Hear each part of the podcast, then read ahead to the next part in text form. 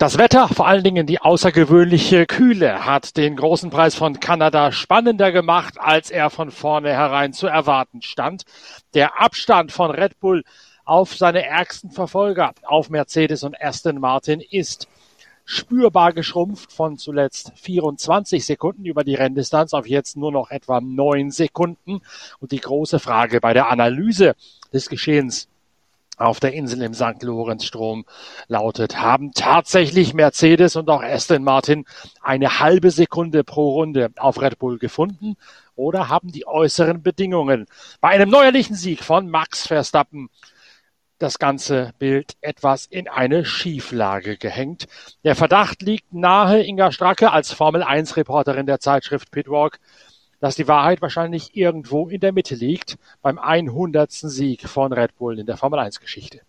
Ja, so würde ich das auch sehen, so ganz diplomatisch gesagt. Also ich denke schon, dass die Upgrades gerade äh, von Mercedes, aber auch von Aston Martin, Alonso hat ja gesagt, wir bringen zu jedem Rennen etwas Neues ähm, dass die schon wirken und ähm, dass es vielleicht auch an der Strecke lag, vielleicht auch am Wetter, an den Reifen, an den Temperaturen, am Wind, ähm, eben wie du sagst, irgendwo so mittendrin. Und weil du sagst, äh, der 100. Grand Prix-Sieg in diesem Sinne, ähm, eine herzliche Gratulation, das ist eine ganz beachtliche Leistung für äh, eine Getränkedose in Anführungszeichen, wenn man denkt, dass Didi Matteschutz eben mit äh, Red Bull Energy Drinks angefangen hat und nicht unbedingt der ähm, Motorsport, äh, ja, Klassiker war, als sie angefangen haben und alle sie so ein bisschen belächelt haben im Gesamtclub der Formel 1 oder viele dann ist das eine Wahnsinnsleistung, dass sie jetzt im Club der Hunderter sind. In dem sind nämlich nur Ferrari mit 242 Siegen, McLaren mit 183, Mercedes 125, Williams mit 114 und dann kommt schon Red Bull mit 100. Und der Club der Hunderter, wir haben es ja in der Vorschau schon mal angesprochen, ist relativ wenig aussagekräftig, weil es so viele Grand Prix, Spann, äh, Grand Prix gibt mittlerweile. Spannender ist eine ganz andere Zahl, die dann auch tatsächlich untermauert, wie klasse die Leistung von Red Bull Racing, der Mannschaft aus Milton Keynes, tatsächlich ist, wie hoch diese Leistung zu bewerten ist. Christian Horner, ein Mann der sicherlich immer hoch angewandten Diplomatie, hat nämlich ausgerechnet, man hätte mittlerweile 27 Prozent aller großen Preise, an denen man teilgenommen hätte, auch gewonnen. Und das sagt dann, glaube ich, mittlerweile ein bisschen mehr aus, als den Club der Hunderte einfach so zu bemühen. Also die Leistung von Red Bull mit diesen 27 Prozent Siegquote, die ist schon gewaltig. Da lege ich eins drauf. Also die Statistik, die mir vorliegt, die sagt sogar 28,17 Prozent. Vielleicht wurde da irgendwie ein Rennen mit reingerechnet, was gestartet, aber nicht gefahren wurde oder so. Da gibt's ja so. Also übrigens die Siegesquote von Ferrari, die ja diesen Club der Hunderter anführen, die liegt bei 22 Prozent, 22,8, wenn wir schon so genau sind.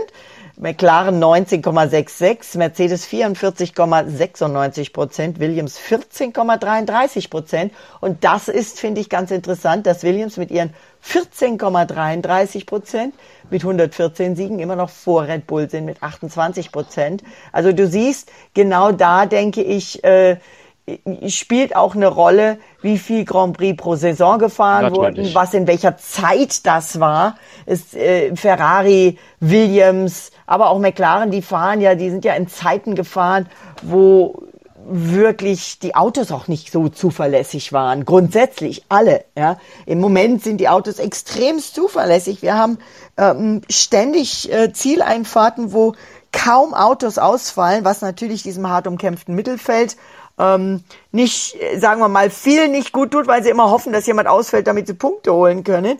Und umso komprimierter ist dieses Mittelfeld, das mir inzwischen wahnsinnig viel Spaß macht.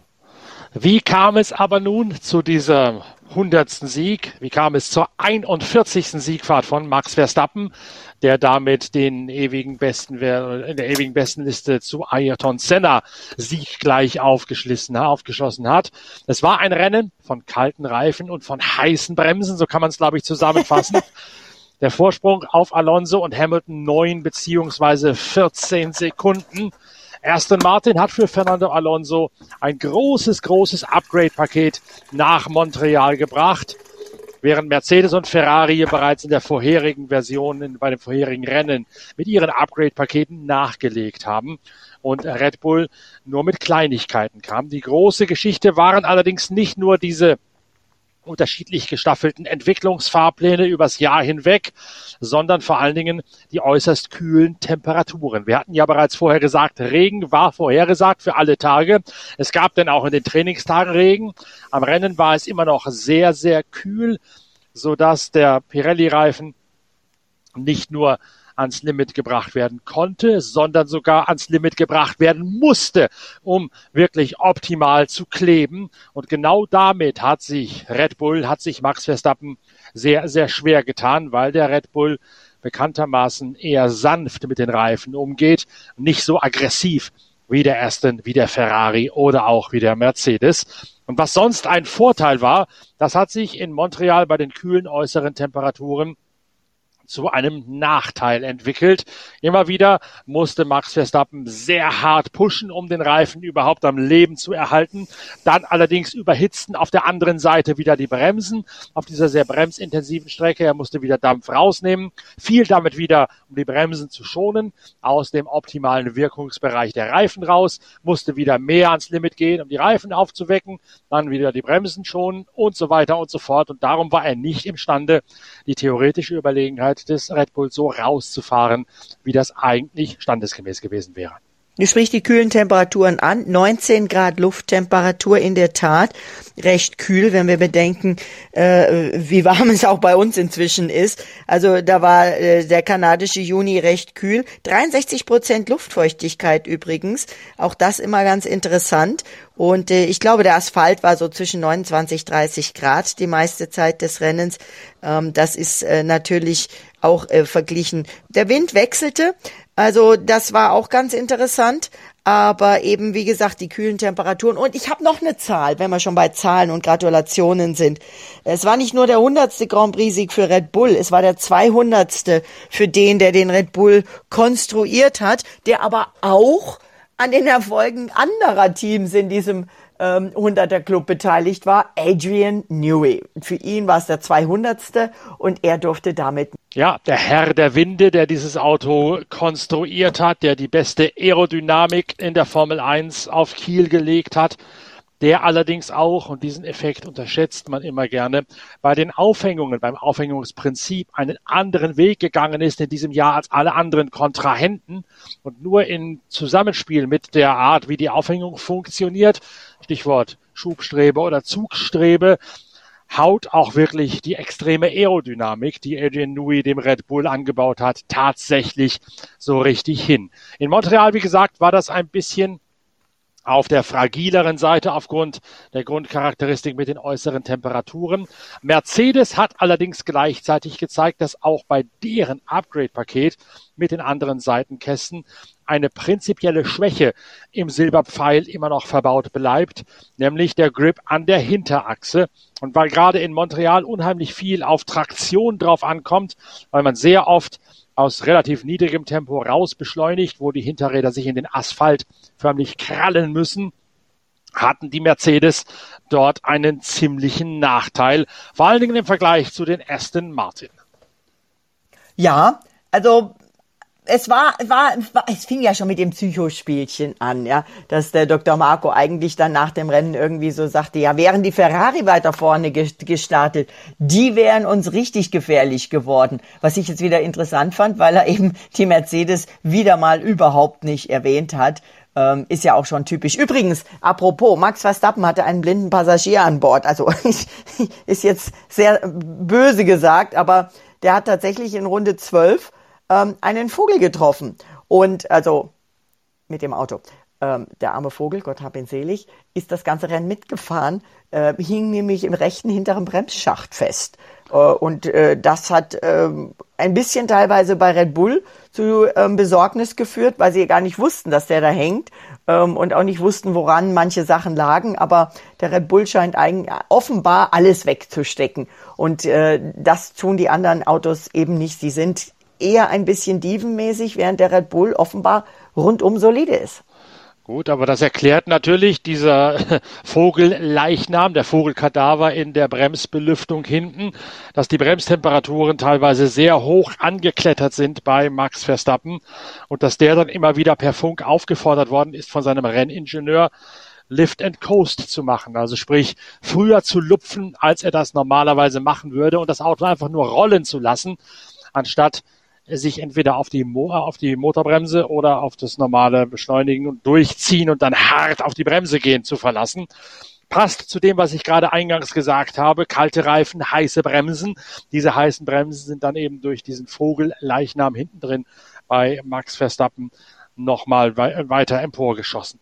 Lift and Coast war auch das Stichwort bei Fernando Alonso. Der musste sehr lange Lift and Coast machen und hat dann immer gefunkt, ich will das aber gewinnen. Also der wollte wirklich auf Sieg fahren, konnte er aber nicht. Aber was ich sagen muss, ist, wenn ich mir jetzt mal die, äh, die Daten anschaue, also die sind rangekommen, deutlich von den Zeiten. Wir hatten Abstände bei der Zieldurchfahrt von 20 oder gar 30 Sekunden. Jetzt sind wir bei 9 Sekunden für Alonso, die Alonso auf Verstappen hatte und 4,5, die dann Hamilton nur noch auf Alonso hatte und dann 4,8, die Leclerc auf Hamilton hatte. Also das war schon eng und dann kommen wir zu Carlos Sainz, Platz 5, 2,8 hinter dem Teamkollegen und da war ich ja baff erstaunt in Runde 26 von 70 funkte Ferrari schon an Leclerc wir wollen einen schnellen, sauberen Stint. Carlos wird dich nicht angreifen.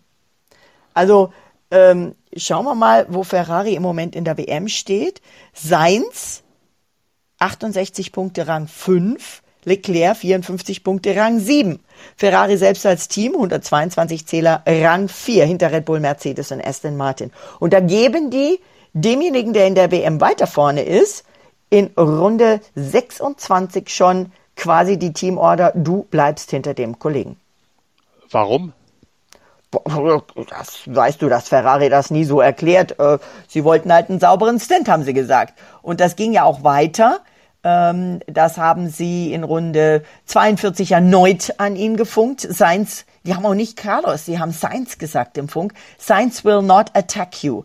Ähm, bin ich mir aber nicht ganz sicher, ob da die Regie tatsächlich vielleicht den Funkspruch von Runde 26 eingespielt hat oder ob das tatsächlich der gleiche nochmal war. Aber dann klärte sich auf, es war tatsächlich aktuell, denn Sainz sollte auf Platz 5 bleiben und Perez auf Platz 6 hinter sich halten, um Leclerc den Rücken freizuhalten. Das passt nicht so ganz zu einer logischen Rennanalyse aus Maranello, wie schon so oft. Allerdings gibt es immer noch die andere Seite der Analyse, wo viele Leute gesagt haben, die sich mit den Zahlen näher beschäftigt haben, in der Tat sei der Ferrari auf der Ile de Notre Dame das netto schnellste Auto gewesen, wenn man eben die Probleme beim Reifen- und Bremsenmanagement bei Max Verstappen aufgrund der niedrigen Temperaturen mit ins Kalkül ziehe, dann sei Ferrari an diesem Wochenende isoliert betrachtet die schnellste Macht im Fluss gewesen. Ja, aber äh, das ist so ein hätte, hätte Fahrradkette, ja. Äh, theoretisch waren sie vielleicht die schnellste Macht, aber nein, waren sie nicht, weder in der Quali noch in den Trainings noch im Rennen. Und letztendlich zählt ja nicht, was theoretisch vielleicht möglich wäre, sondern es zählt, was de facto die Leistung ist. Und da hat's Ferrari einfach, sorry, wenn ich das so knallhart sage, auch an diesem Wochenende nicht gebracht. Du hast jetzt gerade schon angedeutet, Fernando Alonso musste mehr lupfen und mehr rollen lassen, Lift and Coast, als er sich das selbst vorgestellt hätte. Dahinter steckte ein Problem oder eine Unsicherheit bei Aston Martin, die nämlich von den Telemetriedaten, die aus dem Auto an die Box gefunkt worden sind, genasführt wurden. Der Alonso ist gefahren wie entfesselt, ist erneut auf dem Podium und ähm, das muss man ihm auch mal lassen. Das macht er schon echt stark. Also Gratulation. Ja, Lewis Hamilton und äh, Fernando Alonso, die waren sich ja nicht immer grün. Da gab's ja auch richtig Probleme. Die waren ja mal Streithähne, vor allen Dingen teamintern, als sie zusammengefahren sind. Und jetzt schwärmt dieser Alonso, wie toll und respektvoll es sei, mit Lewis Hamilton oder gegen Lewis Hamilton zu fahren. Es sei richtig klasse, weil er wüsste immer, dass er äh, zwar ein hartes Racing habe, aber eben ähm, auch immer fair und dass da nichts passieren würde. Und das sei ganz wichtig. Das sei bei ähm, ihm so, also bei Lewis Hamilton so. Und äh, das sei auch bei einigen anderen, aber eben nicht bei allen anderen so. Und deswegen lobt er Lewis Hamilton. Also finde ich sehr interessant, dass Fernando Alonso, der hat sich ja wirklich, ich habe ja ähm, im äh, Magazin der Zeitschrift Pitwalk, habe ich ja auch jetzt im nächsten, in der nächsten Ausgabe, kommt ja meine Alonso-Geschichte. Da habe ich ja auch, äh, bin ich eingegangen auf seine Psyche und äh, auf den Vergleich Alonso 1.0 und Alonso 2.0. Ja. Und hm. ähm, Alonso 2.0 ist definitiv deutlich zahmer geworden.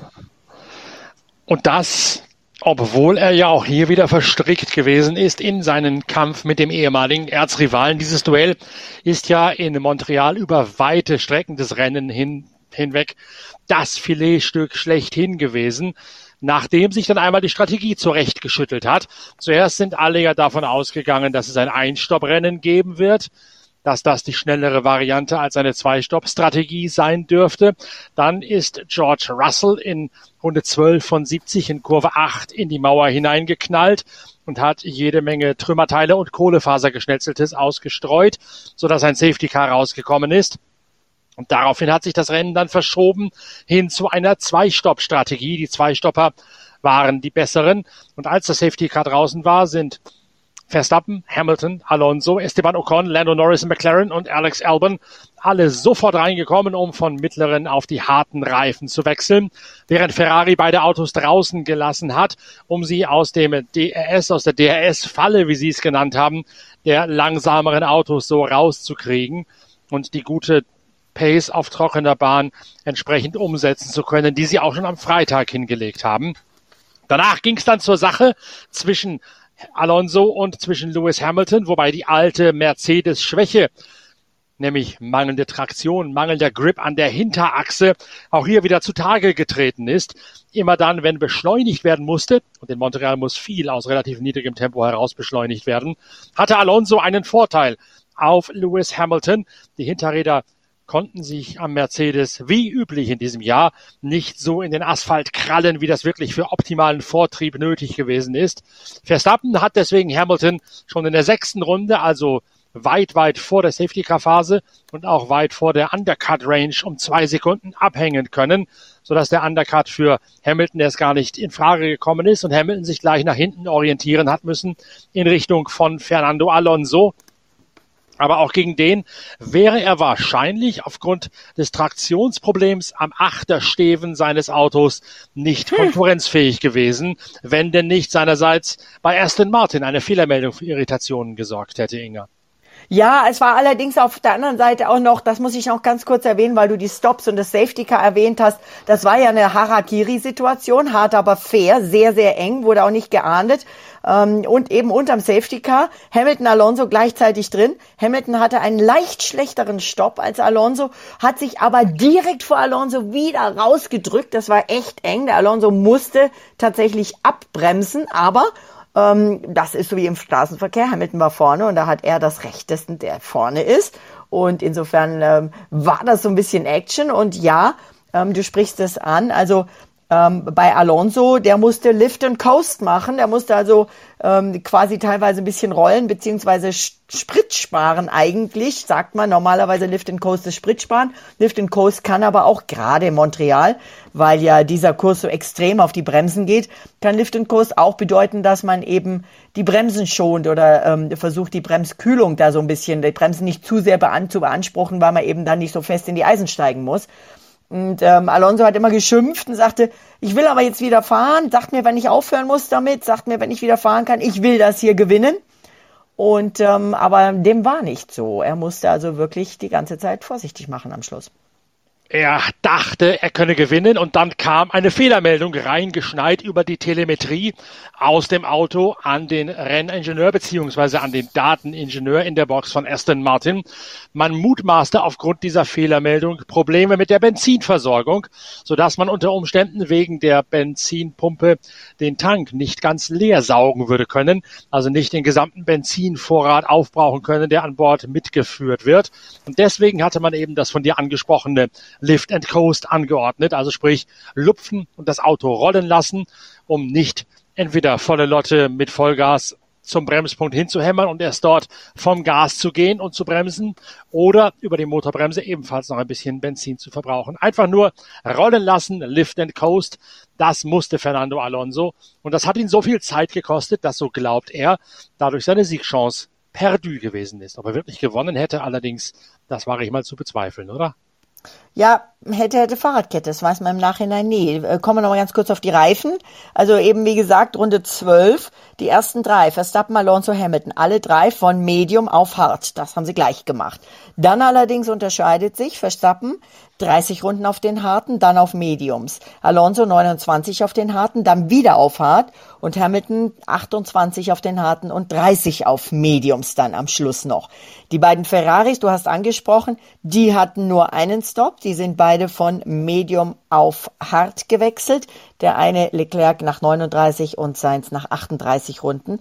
Perez wiederum hatte eine ganz andere Strategie, 37 Runden auf Hart, 31 auf Medium und zwei auf Soft, um sich die schnellste Rennrunde noch zu schnappen und das hat er geschafft. Und dann kommt schon einer, der es tatsächlich geschafft hat, von normalerweise Plätzen ganz, ganz, ganz hinten, diesmal mit einer Einstoppstrategie Medium auf Hard auf Platz 7 im Rennen fortzufahren, nämlich Alexander Albon.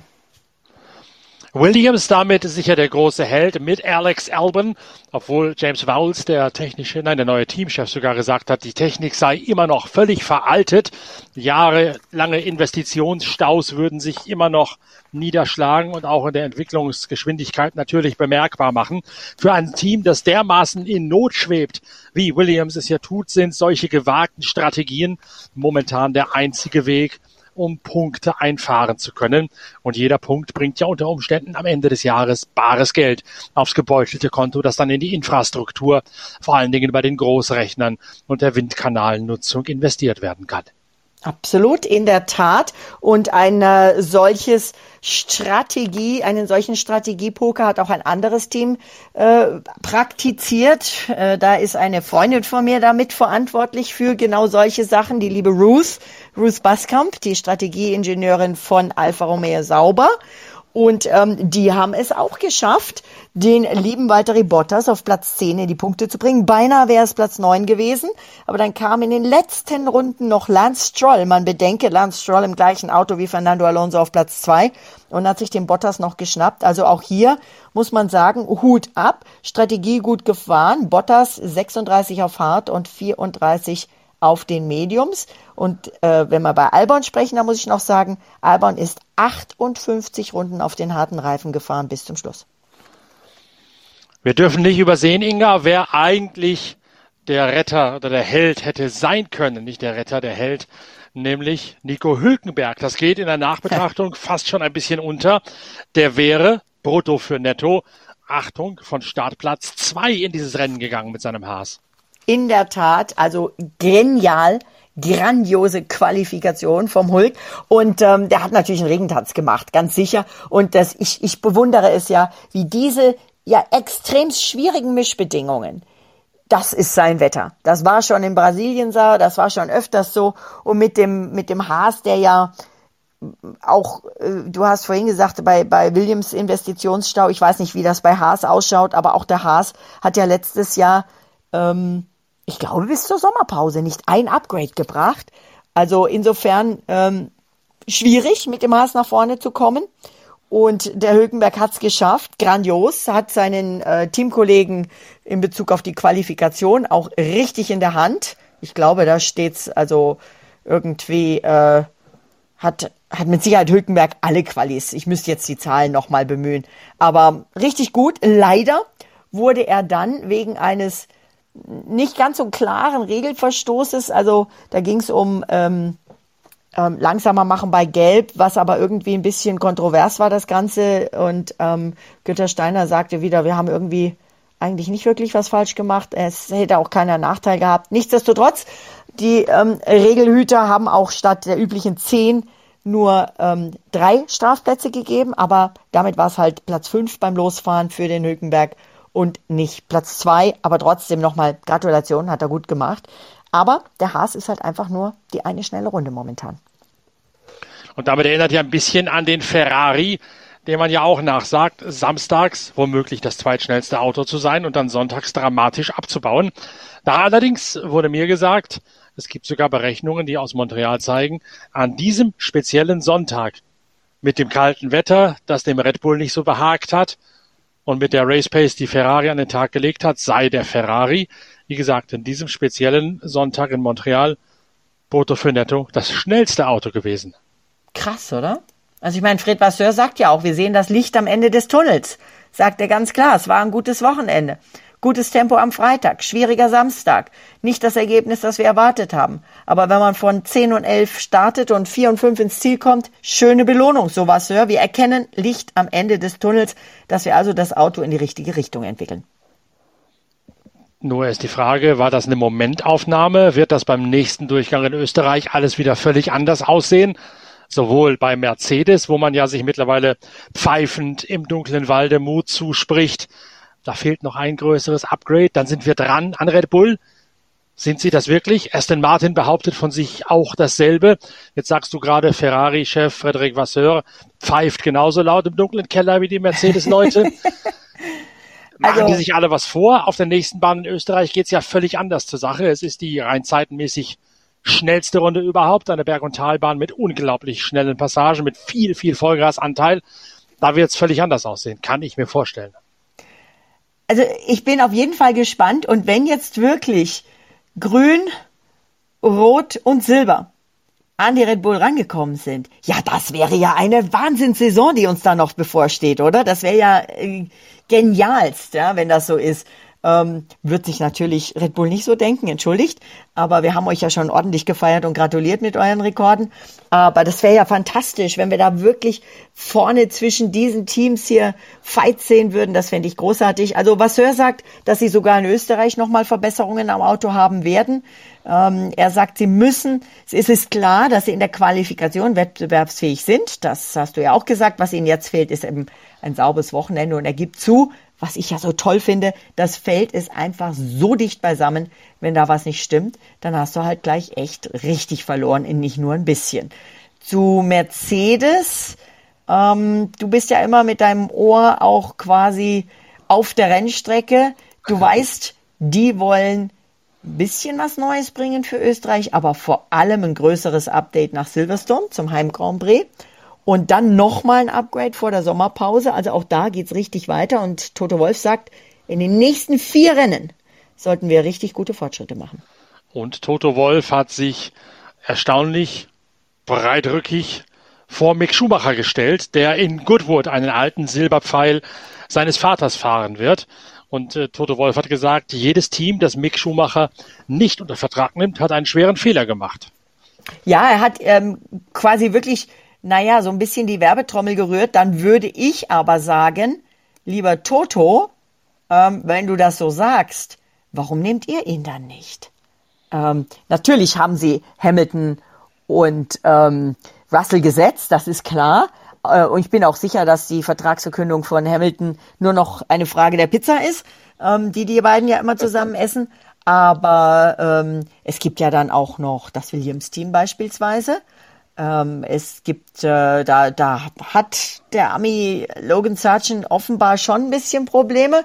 Und Mick Schumacher hat gesagt, ähm, ich würde auch ganz kurzfristig irgendwo ins Auto springen. Er hatte jetzt einen Test gefahren und da hat er richtig viele Kilometer abgespult und das lief wohl sehr gut. Und eben der Lohn kommt jetzt mit dieser Demofahrt in Goodwood bei diesem riesigen Festival des Motorsports wo er einen alten Silberpfeil vom Herrn Papa den Berg raufpeitschen darf von Lord, Lord Earl of March. Aber apropos Demofahrt und Berg raufpeitschen, weißt du, weißt du, wer in Spielberg sein Comeback im Motorsport geben wird? Dr. Helmut Marko. Nee. Mit verträumten 80 Jahren wow. wird wird der wow. Grazer, der, der Jugendfreund von Jochen Rindt, mit einem BRM 157 aus der alten Can-Am-Serie, also dieser legendären, mythenumwobenen Sportwagenmeisterschaft aus den USA und aus Nordamerika der 60er und 70er Jahre fahren. Dieser BRM 157 kommt von derselben Marke, mit der Helmut Marko anno 1971 sein Formel 1 Debüt gegeben hat.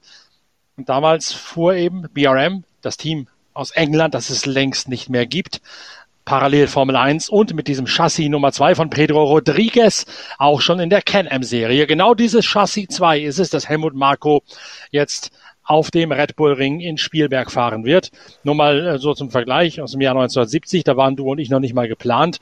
Da hatte das Ding 7,6 Liter Hubraum und hatte 740 PS. Boah, Hammer. Also ich bin gespannt. Ähm, ich weiß, das letzte Mal wäre ich gleich ein bisschen sentimental. Das letzte Mal, als ich bei dieser Legends Parade da tatsächlich auch auf der Startaufstellung war, beziehungsweise auf der Strecke da mit dabei war und geguckt habe, ähm, da ist Niki Lauda noch mitgefahren. Ja. Das war auch ja. echt, echt eine tolle Sache. Also der Red Bull Ring, die, ähm, dieses Team da, die dort äh, die Sachen organisieren, die sind schon echt auf Zack. Die machen tolle Sachen. Und ähm, die Legends Parade, die ist genial. Und dass ein 80-jähriger Helmut Marko dann noch so einen starken Renner fahren kann und fährt. Das traue ich ihm absolut zu. Ich finde es sensationell. David Coulthard wird am Start sein in einem McLaren M6B von 68. Juan Pablo Montoya fährt einen McLaren M8 von 72. Jos Verstappen einen McLaren Mark Webber einen Lola von 1970 und Alexander Wurz einen McLaren M8C auch von 1970 mit 8,8 Liter Hubraum und 840 PS. Also die Österreicher bieten wirklich eine ganze Menge Prominenz und auch eine ganze Menge echt toller, geschichtsträchtiger Formel 1 und Can-Am-Boliden auf, die da richtig das Herz zum Leuchten bringen werden. Du hast es richtig gesagt, das ist immer eine ganz besonders liebevolle Veranstaltung. Ja. Du hast ja auch schon eine Reisegeschichte gemacht für die Zeitschrift Pitwalk, was man in und um Spielberg in der Steiermark sonst noch alles so erleben kann. Dieses alte Heft, das kann man sich auf der Internetseite pitwalk.de im Shop nochmal raussuchen und bestellen. Das ist sicherlich der ideale Reisebegleiter für all oh ja. diejenigen, die sich dieses Österreich-Festival des Motorsports in der Steiermark nochmal richtig gönnen möchten. Und wirklich gönnen ist das richtige Wort. Da hinzufahren ist ein Erlebnis sondergleichen und du hast es eben in der Reisegeschichte in der Zeitschrift Pitwalk sehr schön aufgedröselt bis hin zum Kürbiskernöl der regionalen Spezialität. Und nicht zu vergessen die Buschenschenken, ja, ja wo genau. man sich dann doch das eine oder andere auch nicht alkoholische Getränk gönnen kann. Ähm, die Steiermark ist ja wirklich ein Genussland, nennt sich ja auch Genussland. Also von den Regionen Österreichs hat ja jede so eine ganz spezifische Bezeichnung. Und ähm, man kann in der Steiermark schon richtig ordentlich fein schlemmen. Also das noch dazu, ähm, weil du sagtest Prominenz. Ähm, ich bin mir auch sicher, dass das Team äh, am Red Bull Ring es gut hinkriegen wird, dass solche Vorfälle wie zuletzt, ähm, wo der liebe Neymar leider noch auf der Startaufstellung war, wo er eigentlich gar nichts mehr zu suchen hatte, wo nämlich eigentlich das Feld da also menschenleer sein sollte. ähm, das äh, war halt leider ein in Kanada ein ähm, vielleicht der Euphorie ähm, ge ge ge geschuldet, dass da so viele Prominente und Gäste da waren, wobei so wahnsinnig viele waren da ja gar nicht. Ach, es war ja gar nicht in Kanada. Entschuldige, entschuldige. Entschuldigt, liebe Kanadier, es war ja in Barcelona, in wo Neymar da war. Das war in Barcelona, ja. Genau, war in Barcelona. Und ähm, ich hatte immer Angst, dass der gute Neymar sich auf den Boden kugelt, wie er es ja sonst im Grünen macht. Startabbruch, Grund Neymar. genau, genau. Neymar liegt auf der Startziellinie und rollt sich ein bisschen auf dem Boden rum. Jedenfalls Nein, ähm, Jedenfalls hat die FIA da auch gleich wieder gesagt, wird untersucht und wird künftig anders gemacht. Ja. Ich bin immer noch der Ansicht, nehmt euch mal ein Beispiel an so einer Isle of Man und solche Sachen. Da sind solche Political Correctness Geschichten überhaupt nicht gefragt. Es kann ja schon mal vorkommen, dass irgendwas schief läuft. Da ja, muss man nicht aus jeder Mücke einen Elefanten machen. Ähm, Dominikali hat versichert, es werden Maßnahmen ergriffen, um sicherzustellen, dass sich so etwas nicht wiederholt. Da geht's halt immer wieder zwischen FIA und Formel 1. Die Formel 1 muss sich immer pflichtschuldig sofort bemühen und sagen, wir machen, wir machen alles, was möglich ist, wir kriegen das hin und die FIA stellt neue Regeln auf.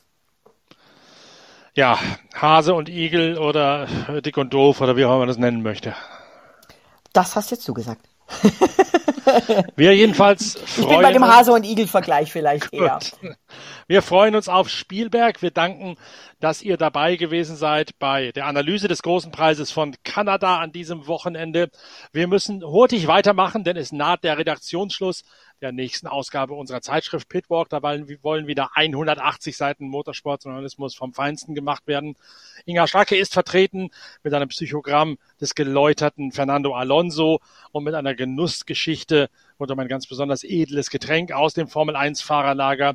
Auch sonst gibt es ein Schwerpunktthema Formel 1, aber auch ein Schwerpunktthema Motorradsport mit ganz verschiedenen Facetten auf zwei Rädern. Die Isle of Man habe ich gerade nicht umsonst angeführt. Und es gibt natürlich eine exklusive Geschichte oder vielleicht mehrere rund um den Ferrari-Sieg bei den 24 Stunden von Le Mans von vor zwei Wochen. Also die nächste Ausgabe, 180 Seiten, ist bereits in der Mache. Wir müssen deswegen jetzt weitermachen. Schön, dass ihr dabei gewesen seid. Inga Stracke und ich, Norbert Okenga, melden uns dann mit dem nächsten Pitcast vor Spielberg wieder. Bis dahin, tschüss. Danke fürs Reinhören.